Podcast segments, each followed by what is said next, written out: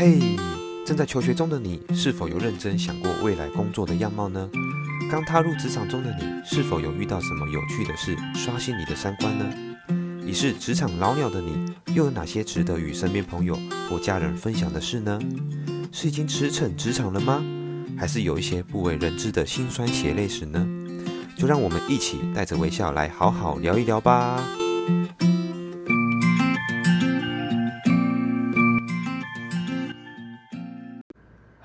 大家好，欢迎收听 Vigo 效仿职涯，我是 Vigo 维哥。好，那今天呢，想来跟大家分享一下关于人脉这件事。那第一个是，嗯，我会跟大家分享一下，在职场中呢，人脉到底占了什么重要的角色？那其实人脉呢，就是一张通往成功的门票。那第二个部分呢，会跟大家分享一下，要如何呢，在职场中去储存你的情感账户。或者是运用人脉变现，那利用什么方式呢？我们可以让人脉来变得更有价值。那第三个部分呢，会跟大家分享一下我自己呢，在外商药厂担任业务以来，我要如何去开发我的人脉，而不要等待别人来给你人脉。那第四个部分呢，想跟大家来分享我是如何学会经营人脉的，以及在呃职场人脉上面呢，经营的全攻略。到底有哪些方法呢？我们可以呢，利用人脉这件事来创造更大的价值。好，那今天的 podcast 呢，就这样开始了。好，那人脉呢，在我们职场中呢，到底扮演了什么重要的角色呢？俗话说，有关系就是没关系，一语道破了职场中人脉所扮演的关键角色。这并不是说你只要有人脉。就不需要才华和努力了，而是当你已经是一匹千里马的时候，也要懂得替自己找伯乐的意思。人脉的作用呢，就好像一张在职场工作中通往成功和机会的入场券。今天呢，就让我来和大家分享职场人脉的重要性，以及我在这段日子里所学习到的一些经营秘诀吧。不知道大家有没有听说过卡内基这号人物？卡内基呢，是成功学的大师。卡内基曾经说过，专业人士呃专业知识在一个人成功中的作用呢，只占了十五 percent，而其余的八十五 percent 则取决于人际关系。不论渴望转职、加薪、晋升或是自行创业，每个人都要拥有人脉。不管你是不是把人脉视为一个可提可存的银行，关于人脉银行或者人脉变现，我会在第二部分呢来和大家做分享。那究竟人脉有什么要紧的呢？我们来举个例子，举几个例子吧。细看三国里面的诸葛亮，当他在隆中耕读时，靠的就是老师与同学们的口碑与人脉。才让刘备真心发掘这个人才。在诸葛亮二十岁时，与同学徐徐呃徐庶等人投靠到当时有水镜先生之名的老师司马徽门下。他不仅是良师，更是诸葛亮职场生涯重要的敲门砖。而司马徽在他的水镜庄里，不止传道授业，他更让这个乱世学堂在襄阳地区。扮演襄阳舆论舆情中心以及民意论坛。一是襄阳智库，他让学生们广布言论，称孔明与庞统是卧龙与凤雏，把襄阳水镜庄成为学生们的人情情报站、人脉情报站。加入蜀汉后的诸葛亮呢，治国团队更是以襄阳人脉智库作为用才的班底。在好莱坞更流行一句话。一个人能否成功，不在于你知道什么，而是在于你认识谁。卡内基训练大中华地区负责人黑幼龙也进一步分析说，你认识谁，并不是问你认识什么人，或是指你只需认去认识人，而不必强化其他的才能。这句话的重点呢，在于强调，人脉是你想成功时一个通往财富与成功的入门票。黑幼龙更举例了，美国老牌影星 Kirk Douglas，也就是这个知名影星 Mike Douglas 的父亲，在他年轻的时候呢，十分的落魄潦倒。有一回，他搭火车的时候，与旁边一名不认识的女士攀谈了起来。年轻而热情的 Cook 没想到这一聊，也聊出了一个不一样的人生。没过几天呢，他就被邀请至制片厂报道。Cook 没想到，原来当初在火车上遇到的女士，竟然是知名的制片人。热情的库克，Douglas 虽然是一匹千里马，但因为他没有排斥身边与他聊天的中年妇人，当时甚至他完全不知道他是谁，才能遇到伯乐，开启不一样的人生。在没有富爸爸的加持下，许多工作者认定只要努力，一定有成果。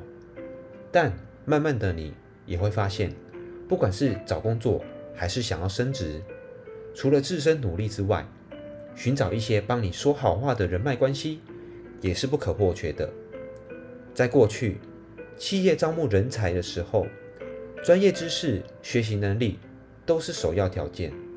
但是渐渐的，在十倍数的知识经济时代，技术以及知识迅速更新。光靠一个人的力量是无法达成任务的。如果一个人懂得培养人脉网络的资源体系，将更能强化他的个人竞争力。一位红顶商人胡雪岩有提到，中国人讲关系，有关系，一切事情都没关系了。听起来很绕口，但这个却很实在。即便你是身处在外商。很明白，这所谓的关系，就是现代人常讲的人脉。靠着人脉的推荐，像是过去离职的同事和长官，不是人走了，哎，关系就断了。所谓人脉的累积，就是一点一滴慢慢用心耕耘出来的。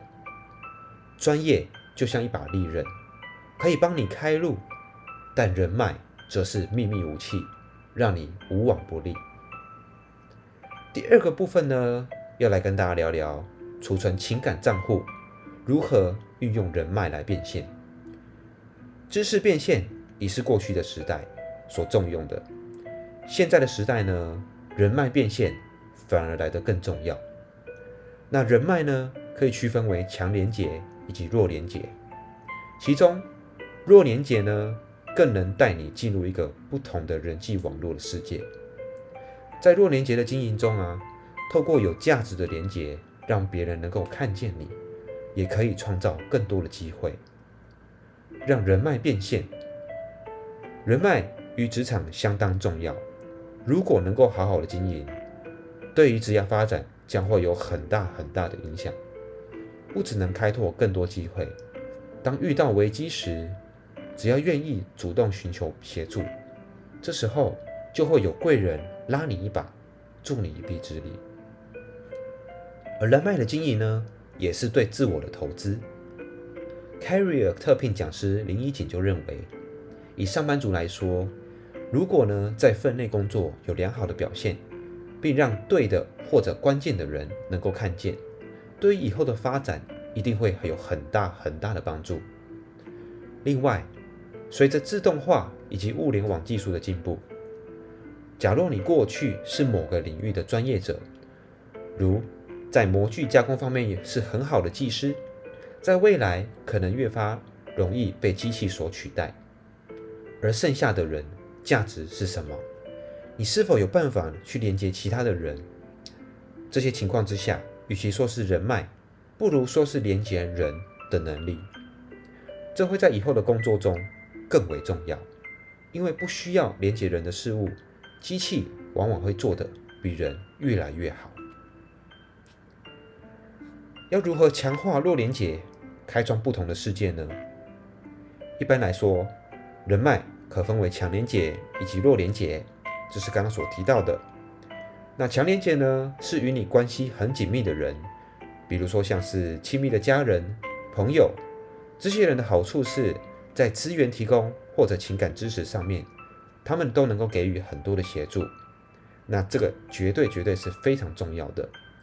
但是他们对于你太过了解，而且与你的社交圈可能重叠部分非常的大，不见得有办法帮你拓展到其他的人际网络。而弱连结指的是那些不太熟识、没有很深入了解你的人，比如说像是朋友的朋友，或者一些点头之交，可能只知道，诶，你在某个领域非常的专业，但是只要这句话能够成立，他们就可能带领你进入另一个不同的世界。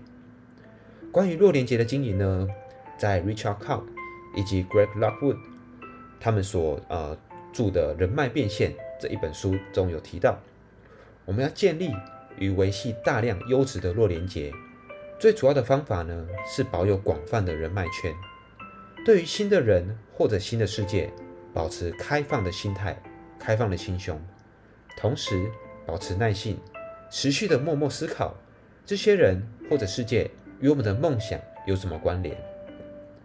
另外，在《人脉变现》这本书还有说到，除了敞开心胸与期待意外的收获之外，还可以采取三种策略。第一，刻意的锁定某种新的领域，让自己沉浸在其中。当你去学高尔夫球，当你加入自行车队，当你学瑜伽，当你换新工作，甚至做义工，都是在为你的生活增添新的社会网络。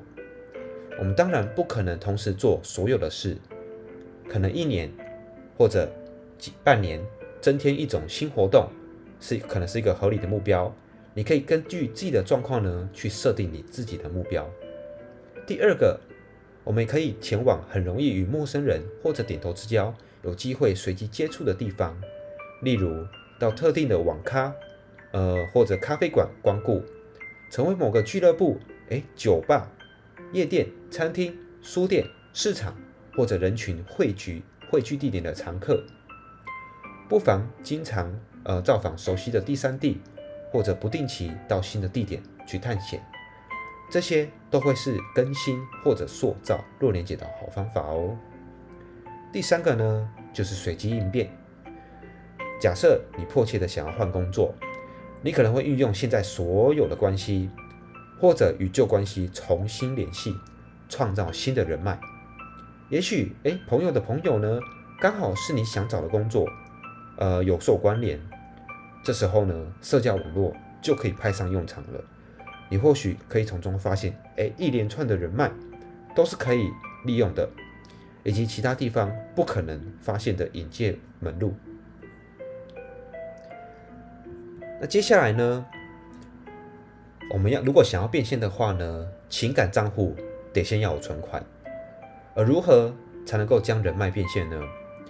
其实要把人脉变现呢，我想有一个非常大的前提，也就是说，你必须要先有存款，要先让别人知道跟你交往是有价值的，他能够得到一些东西。所以呢，你必须要先有一些存款，才能够提款。以定存作为比方，其中一种方式为零存整付，这样的储蓄方式呢，有预约转存的用意。如果连接到人脉经营的时候，有个概念叫做情感账户。与每个人往来时，会建立情感账户。虽然情感无法量化，但每个人心中都会有一笔账。所以，如果是弱连结呢，就要把自己当成品牌来经营。当别人想起你的时候，会自动连接到你的品牌形象。当有相关领域的需求，诶，可能就会找上你。这就是所谓拥有明确的价值。那除了明确的价值之外，还要搭配一个非常可靠的界面。意思是说，当对方找你合作的时候是没有问题，而可以而且可以绝对放心的。要把自己变成一个连结界面清楚而且单纯的人。讲白话一点，就是要让你自己变成一个可以信赖的人。而上述提到的效益呢，在网络的世界会显得特别特别重要。因为大多数的人呢，在网络世界没办法深入的了解你，只能透过一两个很简单、很单纯的描述，去决定要不要与你合作。然后你过去的信用呢，在网络上都会留下痕迹。在现代的世界里，人际关系负评的伤害，也许会比以前来得大很多很多。另外，请各位记得，能够存款的时候呢，尽量存款，宁可低估自己的存款，也不要高估。但同样的，如果发现有人一直在提你的款，而却一直都不存款的话呢，这就不叫弱连结了，这叫二连结。这时候你要懂得做取舍哦。总而言之，一个良好的关系应该是互惠互利的，任何一方不合理的单向付出，这些都一定是有问题的。最后，当你遇到危机的时候，也要懂得举手。在职场上呢，人际关系好的人通常会有三只手。第一只手是拍手，平常要懂得去赞美别人。第二只手呢是握手，至少要把手伸出去，不要老是等别人来握你的手。第三呢是举手，当你有需要时，你要懂得举手，诚恳的去求救。有时呢，对求助者是种很大的恭维、尊敬以及肯定。但当你遇到危机的时候，拍手以及握手可能都有一点太慢了，还是可以勇敢的举手。你要及时的昭告天下，包括你的价值、你的品牌是什么，过去的信用好不好，你的界面可不可靠。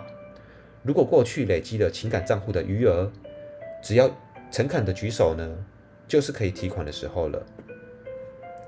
接下来呢，想和大家分享一下我在外商药厂担任业务的这两年来。我是如何开发人脉的？我是如何利用人脉来创造自己的价值？其实开发人脉呢，有一件很重要的事情，就是你必须要主动，而不是被动的等待别人来给你人脉。特别是新鲜人，没有工作经验，你如果要先从业务工作开始挑战，我想似乎是现代很多人初入职场的首选。但是业务工作最大的挑战呢，是人脉和资讯的累积。没有人应该平白无故的和你分享他的资源。那我们又该如何建立起自己的人脉呢？在台湾低薪的大环境下，有许多新鲜人跟我一样尝试做业务。会选择做业务的，不外乎是想改变自己的，或者想精进自己的人，或者你是个拥有远大抱负的梦想家。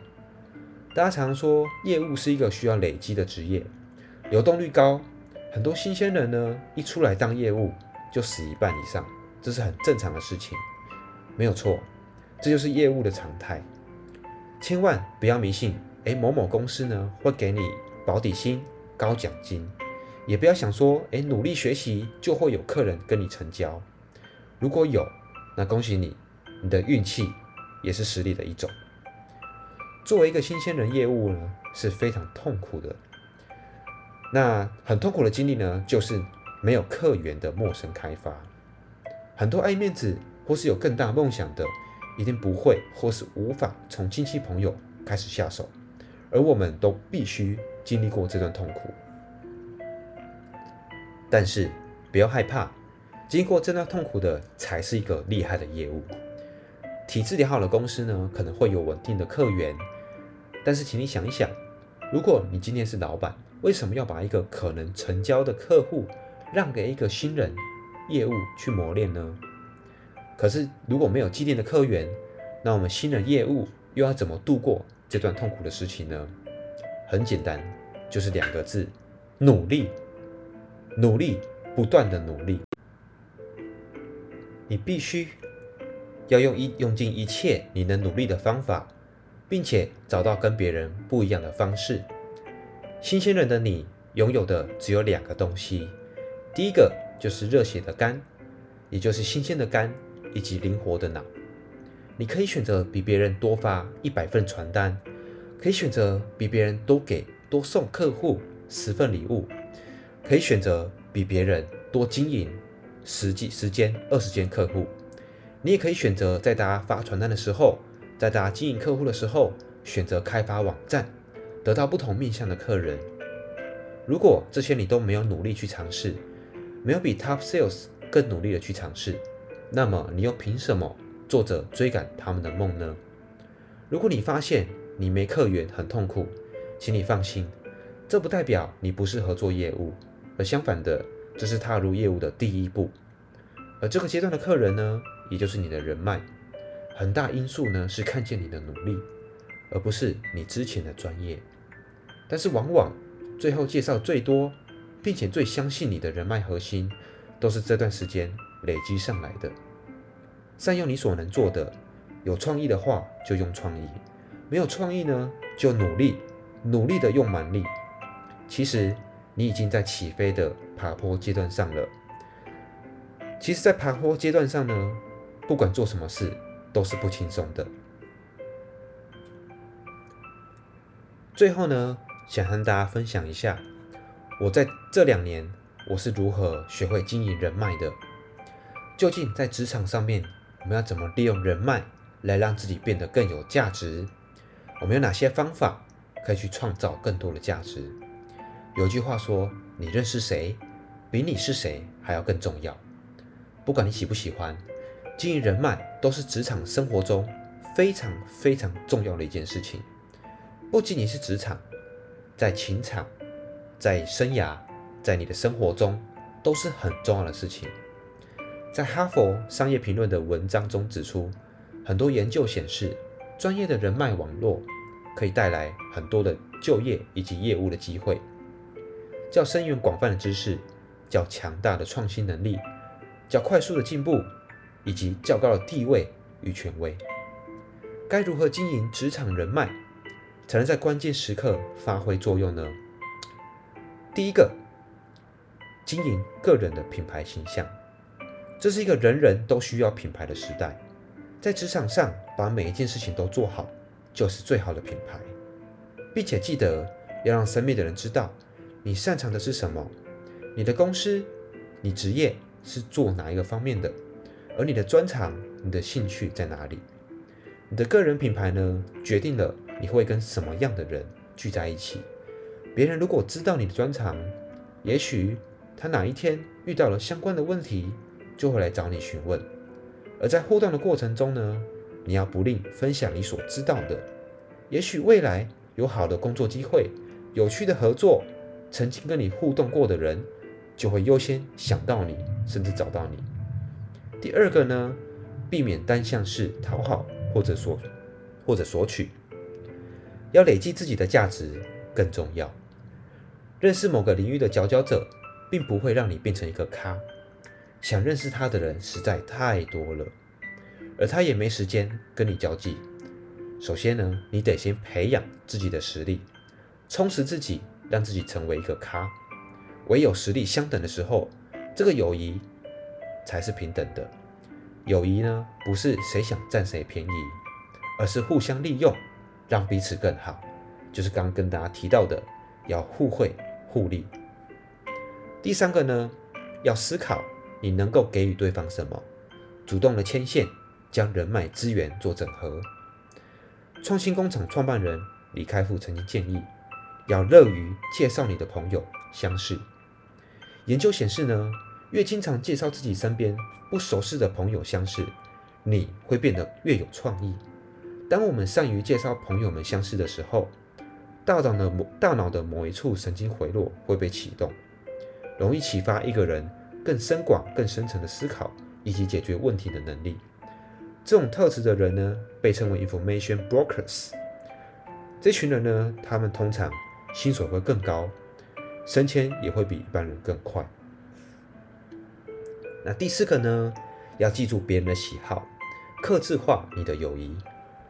人脉经营呢，往往需要聚焦，人的精力以及时间都有限，不要一次关注过多的人，勇敢的去选择你想经营的人脉圈，真心的对待每一个朋友，记得他的喜好，他的兴趣，他的家人。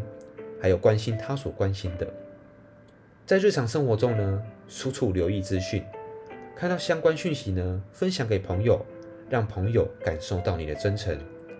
经营人脉，并非一蹴可及，必须经过时间的淬炼，而且也要下非常多的功夫去不断经营与练习。其实，在这个过程中呢，除了别人在筛选你之外，你也在筛选别人。要相信每一个。被喜欢或者被讨厌，被信任或者被不信任的过程呢，都有其原因，而且这一切也一定都是值得的。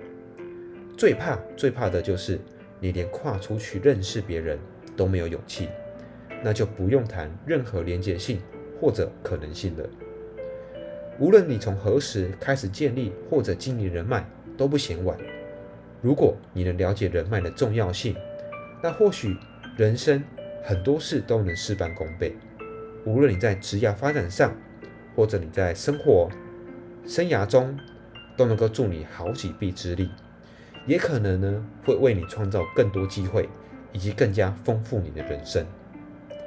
好啦，那以上就是今天关于人脉这件事的分享。如果大家有什么关于人脉有趣的事想和大家分享的，无论在职涯上也好，在生涯上也好，甚至情场上也好，都欢迎呢跟我讨论，寄到我的信箱。或者在讨论串做留言，我会帮大家做分享，以及分享我自己的想法跟看法哦。谢谢大家收听，我是 Bigo 维哥，我们下次见啦，拜拜。